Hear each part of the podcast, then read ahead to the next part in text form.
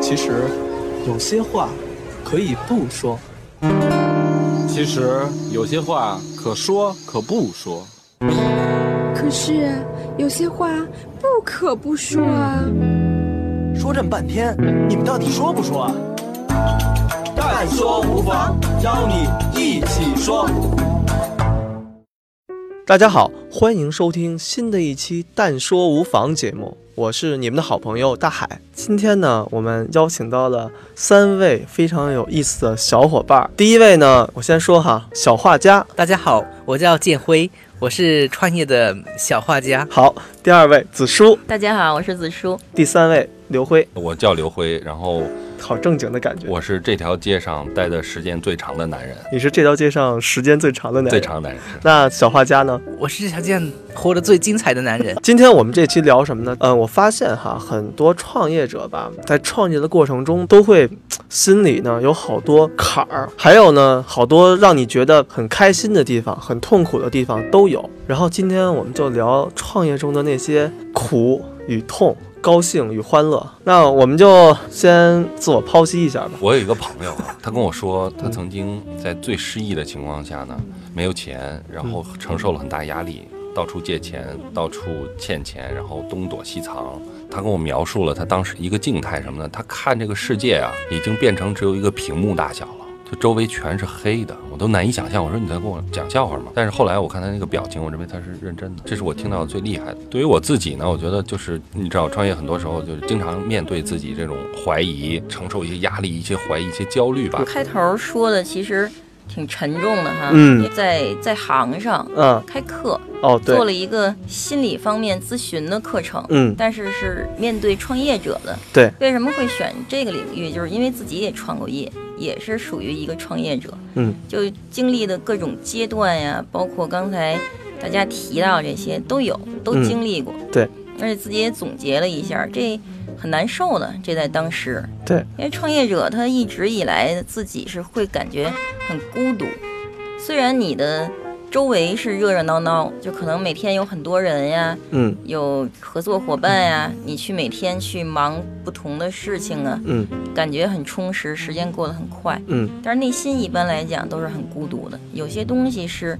说不出来、讲不出来的。所以刚才这个画面，他说屏幕这个画面我觉得我挺当时很有画面感。觉得那说的能看见，挺有感触的这种。小画家当时有这种感觉吗？我再简单介绍小画家哈，小画家当时是拿了一个中国屌丝大赛的冠军，对啊，屌丝大赛冠军，然后拿了一百万的奖金，然后后来在决赛中，苍老师要找他拥抱，他还委婉的拒绝了，小画家我觉得应该没有吧，是吧？ 对，因为我的心理调节能力还比较好，我做的工作是创作漫画嘛，而且现在我也在把我的漫画变成真人的情景剧来拍。没有人问你的项目，我可能就是不求大富大贵，但我一定要活得够长我。感觉小画家他其实挺善于回避问题的。嗯，你是不是很少就是跟别人说你心起冲里突嗯真的怎么想的？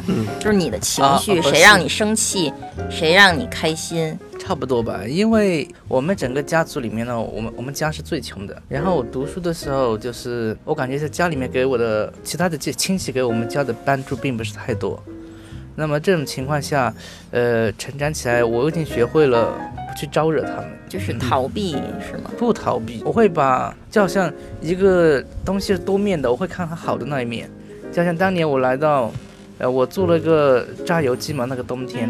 那么我当时是在，因为我妈刚好呃乳腺癌，然后做了手术。我来到北京的时候，只拿着七百块钱我就过来了。嗯当时我租的那个冬天，我租了个房子是四百多块钱一个月。嗯。然后，而且就是它是那个玻璃窗户都有点破了，嗯然后冬天下雪都是那个，我没有暖气的，我就怎么办呢？我就买了很厚的毯子和很厚的那个，最后是我经常被自己压醒掉，因为被子太厚了，我就喘不过气来就压醒掉。但是醒来其实，因为那那个时候我发现在做榨油机，我就想，哎呀，我的这双手这么灵巧，哎呀，我做出来这个东西将来会多么值钱，我都往这个好的地方想，我不会想那个日子过的。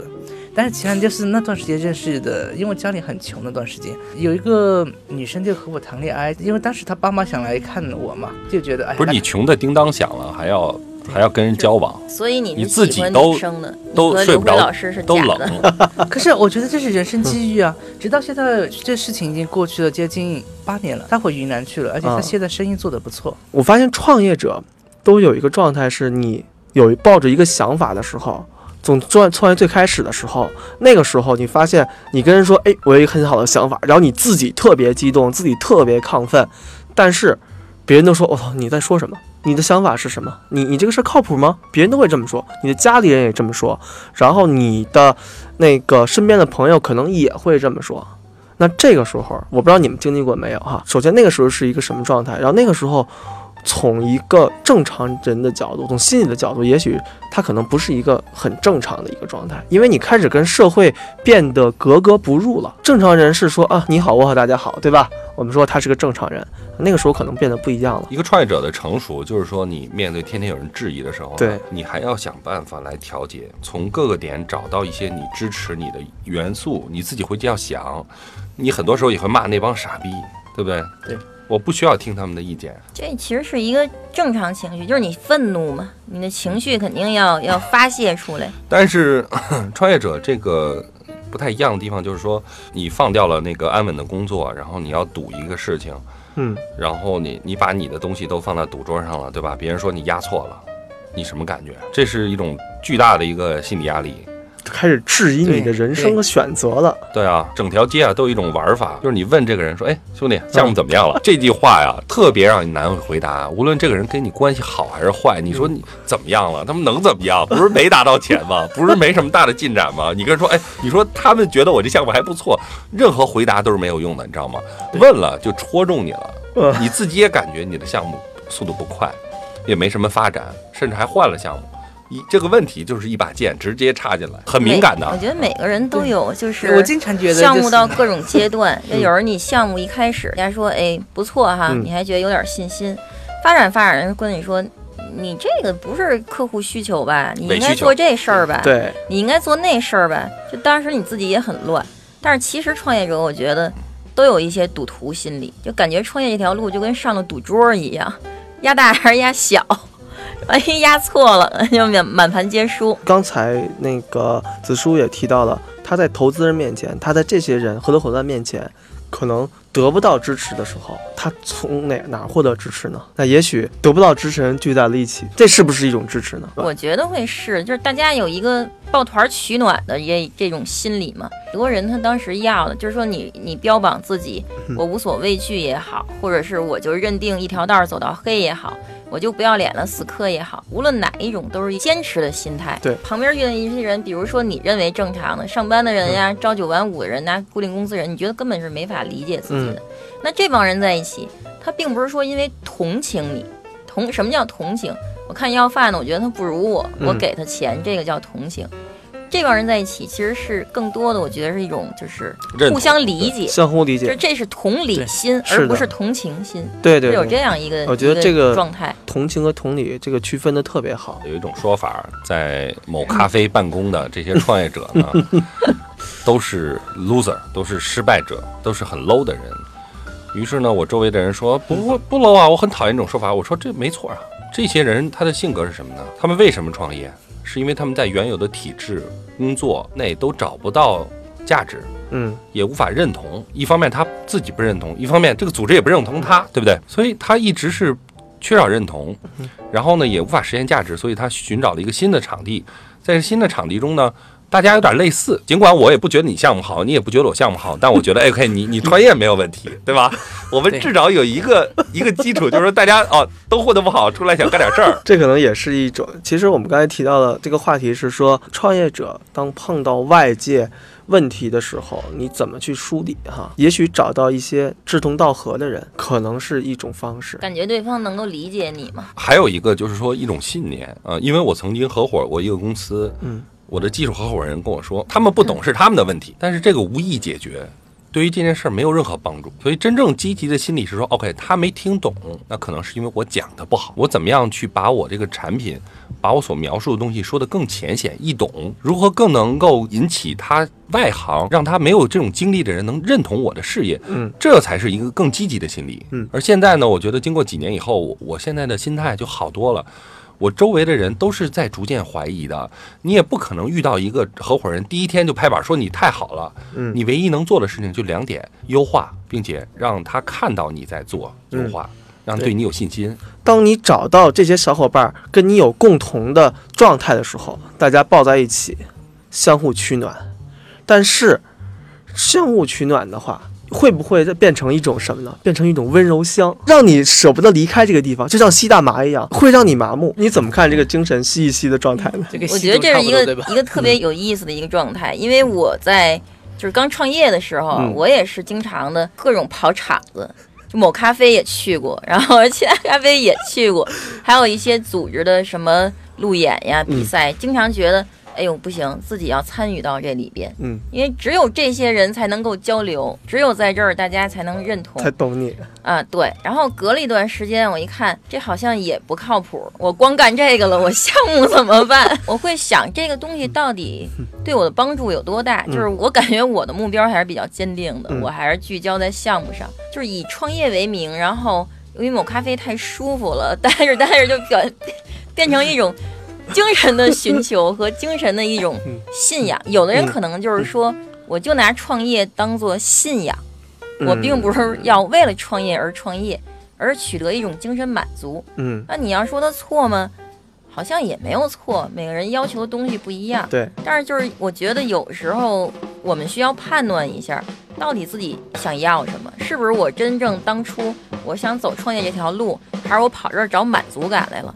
你说或的者就像说我在公司呀，在其他地儿打工没有这满足感对，到这儿我找到这满足感了。我是创业者，对我在开就创一给片自事己业。贴的这个标签儿，这样好像也有点儿就是裹足不前，把自己真正想要的给忘了。他说的特别好，其实这就是我前几年的状态，在过去四年中我在某咖啡的状态，因为每个人他都需要一个归属感，嗯，就很难说离群索居那种人我不理解哈，你需要一种被归属、被认可，一个社区、一群人，然后你获得的这种满足感，你觉得哎，大家觉得你不错是吧？你真诚的帮助别人，或者是你跟别人聊会儿天儿，别人觉得你有真知灼见，觉得还还夸人两句，鼓励人家两句的时候呢，别人给你投来善意的回报。哎，在这个江湖里，你觉得哎，感觉很好，有就是 江湖地位有有了，价值感。对你有价值感了，你被需要了，对吧？你被爱了，所以你觉得还不错。我相信创业者都会有一个状态是融资嘛。你们之前有没有过融资时候的煎熬？我最早就是拿了个榨油机来调节融资嘛，榨油机，但但是我融了三个月都融不到。我从刚开始的充第一个月充满阳光希望，到第二个月充满了各种质疑怀疑，到第三个月充满了各种绝望。那你拿一破榨油机这样，别人给你投钱，你是不是骗的？我付出了劳动的，我 庄力都到现在都还有着。然后我就问问我身身边的周围的人，这个事到底嗯靠不靠谱？嗯，结果好几个都说，哎呀，这个事你最好转给他们那个做机械的，不要自己去做， 那你当时怎么办呢？转给别人去做。你真的转给别人了？对，哪怕我 自己你卖不了挣多钱少？钱？我买了一百二十万。那我想问 问，就是那个上当的人，现在有没有跳楼自杀？没有，他们已经生产出来了，而且已经在卖了。你真的卖了一百二十万？人生不就在出卖自己嘛，对吧？刚才提了一句名言：人生就是在出卖自己。刚才小画家说，当他融不到钱的时候，他第一个反应是把家里卖了。 我不知道当时你指的是房子还是爸妈？房子，房子，房子啊哈，然后来做这番事儿。但其实父母会或者家里人都会不支持，然后有男朋友女朋友的可能也都不会支持。对我不知道你们当时有没有自己的一个情况。其实不难以沟通的问题在哪儿呢？如果你没有把你的事情想清楚，说的好听，说的精彩一些，任何人都很难支持你。而特别是说我们的父辈母辈，他们恨不得一辈子都没换过工作，啊，那他们更难支持你。他觉得天下没有比这种国企、政府、事业单位更好的工作了，嗯，这一点是他们的价值观，就不可能支持你的。你自己有写吗？子舒，我的做法可能更极端一点儿，嗯，因为我压根儿就没跟家里说、哦出来创业。然后我当时想的就是有有一笔小积蓄，嗯，然后这笔积蓄花完之后不行赔钱了，就再回去上班去。后来慢慢的就没办法，因为那公司它当时我们那公司主体产品和技术不在北京，我嗯需要两两头来回跑。嗯，然后家里还是发现，就没法不说了这个事儿，但是说的也很含糊，就具体是怎么回事儿问一概没说，赚不赚钱我说赚钱，当时不可能赚钱的嘛，本来做的就是一个后项业务。我妈可能对我这工作基本上羞于启齿吧，谁问的什么，说我做什么的，创业、呃、不是知吧道，不知道，说不清不楚，上班了是吧？说不清楚他做的到底是个什么东西，嗯，基本上就这么一个状态。后来是这个项目就是卖掉的时候，我记得我爸就长出了一口气，哎呀，你终于又回去上班去了。但是说实话，我今天意识到一个事情，这几年别的没学到，就是尽早和你周围任何一个人沟通，每一个人沟通，你的家人、你的合伙人、你的朋友们，对，尽早沟通，不要给他什么惊喜，不要给他什么惊讶，不要去孤注一掷的豪赌。而是获得他们的认可和支持，告诉他们你走在一条艰难的路上，为什么？创业者到底他是一个什么样的精神状态？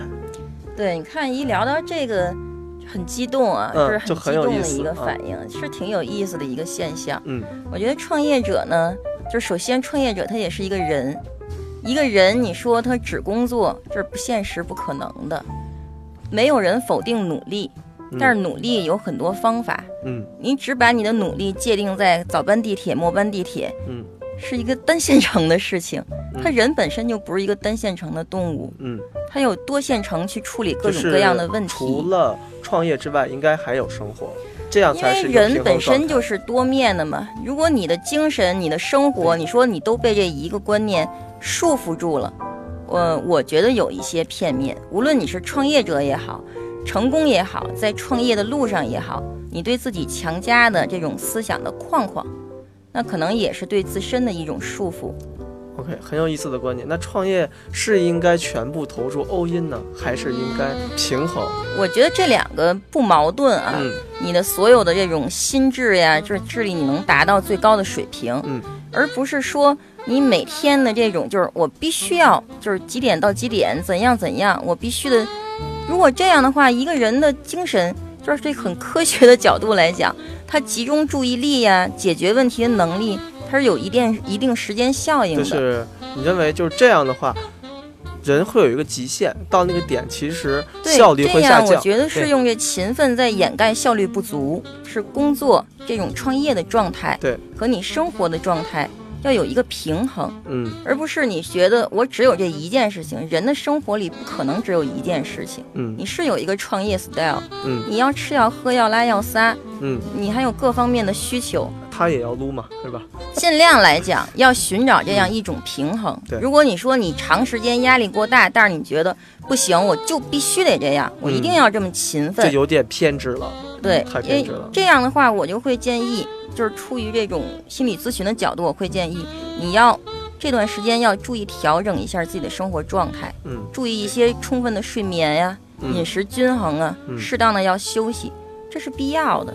我想说的是，你 all in 的东西是你的激情，对然后你的智力，你所有这些解决问题的能力是这些东西，对，而不是说就是为外界所影响，把你所有的搭上健康也好，搭上各种风险也好，因为现在这个现象其实咱们今天是拿出来说了，对平常咱们不说的时候，大家意识不到这个风险，对，现在已经很严重了。创业者里边猝死的这种几率挺高的，嗯挺高的，这件事是比较危险的一个事是情拿。拿到投资太多猝死吗？ 那个也会，我觉得也会。你这是说犯禁中举是吧？兴奋致死。刚才我们更多的猝死是劳累和精神的考验与对，疲惫就嗯是。给自己的精神压力太大了，其实给自创己业思想里加的束缚框框太多对了。，因为其实创业本身压力就已经不小了，也许就找到一种平衡的方式。你们在这个过程中都用过什么样的方式来平衡呢？我觉得那个对于我来说，这种宣泄性的运动啊，什么叫宣泄性的运比如像那个打打拳啊，包括跑步重体力的，重体力运动？然后那个有很多动作啊，很多是有宣泄性的，它不是简单的重复调动全身的动作，包括你去打炸弹，你你五两三分钟，你的心率能达到比你任何情况下都高。嗯啊，这种特别释放压力，倾诉或者记录啊，包括和你比较认可的人、朋友做交流，获得他们的支持，我觉得都是我喜欢的办法。 ，OK，小画家呢？我主要是靠逛展会、吃好吃的、学一些新东西来丰富自己的生活。因为我发现展会上我能接触到很多新玩意儿，然后我就可以玩它。我穿着奇装异服到各种展会上拍了很多照片，那就是说心理上我们有没有怎么去定义这个舒缓压力，或者是说有没有什么方法呢？嗯，如果从专业角度来讲，它心理咨询舒缓压力其实是这样，就是调节人的认知失调，就是你的自我认知和社会认知，或者说别人对你认知不一样，你发现两个形象它重合不到一起。嗯然后还有一个就是帮助你去调整自己的情绪，能够就是算一种自我解构。这种达到的目的是什么目的呢？让你去能够应付这个生活中更多的一些应激源。嗯，这所谓应激源就是有一些，比如说突发事件，嗯或者让你心情不好，嗯，或者让你心情狂喜，嗯它可能都是一个应激源。嗯，就是帮助人们更多是掌控这种情绪。嗯，所以就是除了刚才说的呃运动啊，还有一些吃，什么度假呀，或者一种很奇奇怪怪的方式去宣泄。嗯，我觉得，呃，寻求一些专专业的帮助吧，也是一个比较不错的一个途径。因为有的时候人家会会问我说，这心理咨询你能给我什么呀？你就跟我聊聊天儿。我说这个事情看你你把它想一下。尤其是创业者，因为创业者都是一些自我认同感非常强的人，对他是对自己的信念，他有抱有很坚定的这种信念，对，他才会一条道儿走到黑也对好，各种方式去坚持也好。对，这种人呢，他更不太喜欢去寻求外界这些帮助，他觉得没面子是一确实种是，其实他属于一个高发人群，他这方面有时候自己排解不掉，有些人能排解掉，但是还有一些人排解不掉，就有很悲惨的一些事情会发生，这些确实都有，精神崩溃了。那专业的帮助是，不是说跟你去聊聊天儿呀？就是他跟朋友聊天儿，你会发现是完全不一样的。嗯因为朋友聊天儿，说实话，你周围的这些人，他不是专业领域的人，对他没有具备这个知识对。就比如你去，你感冒了，嗯，你可能去自己在家吃点药，你说嗯谁吃个什么药好了，我把这个药推荐给你，嗯你吃完也好了，嗯但是是半个月之后好了，你还落一点慢性支气管炎之类的。嗯但是你可能去找医生，嗯你一个一周之内你就好了，嗯而且没有任何的后遗症。嗯，它的区别大概就在这儿。每一个人，一个正常人，都要意识到心理压力需要排解。每个人都应该有自己的方式，有人哭，对吧？有人去写，有人去吃，有人去运动。你的是什么？找到一个适合自己的，一定要去做，不要在乎别人怎么想，自己去。这是一个保证健康的一种方式。因为如果说去健身房，很多人是为了塑形以外呢，你如何保证自己的身心是健康的？如何不用易怒？别人一刺激你就反感，然后大喊大叫，然后怎么样怎么样，是吧？这些都不好。如何保持一个正常的一个社交人？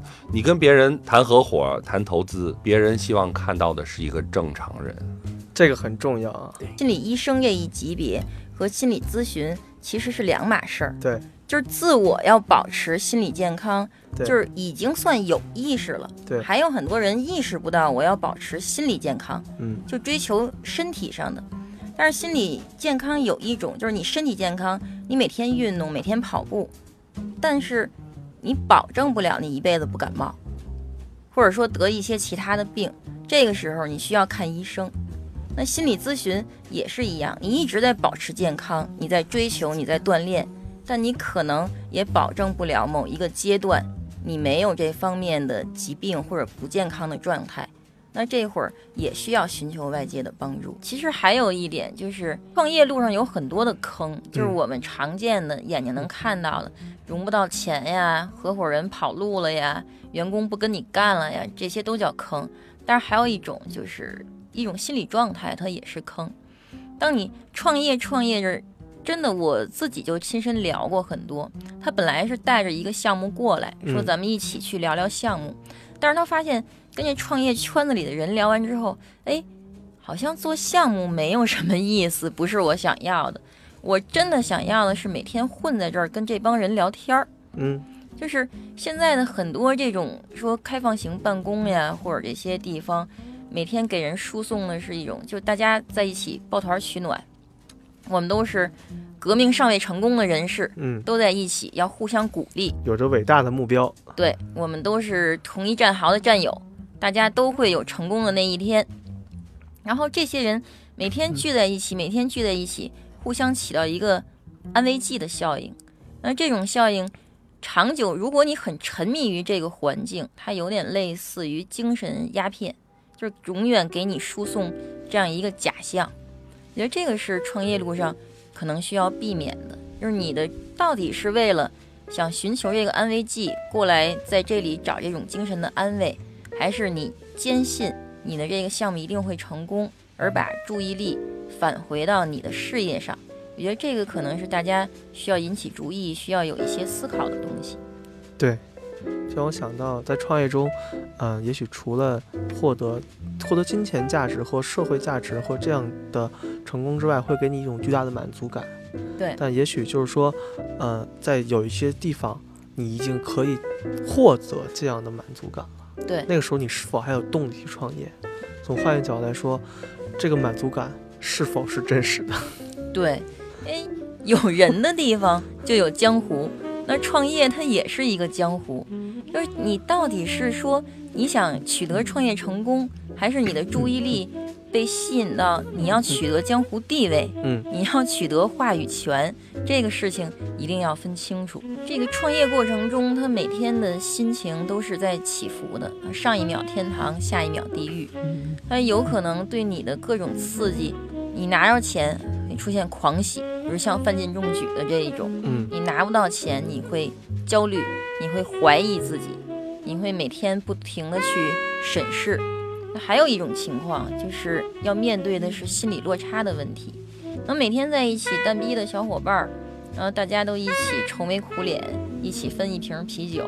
那第二天你发现他融资了一千万， 你就要你就要面临一个强烈的这种心理落差。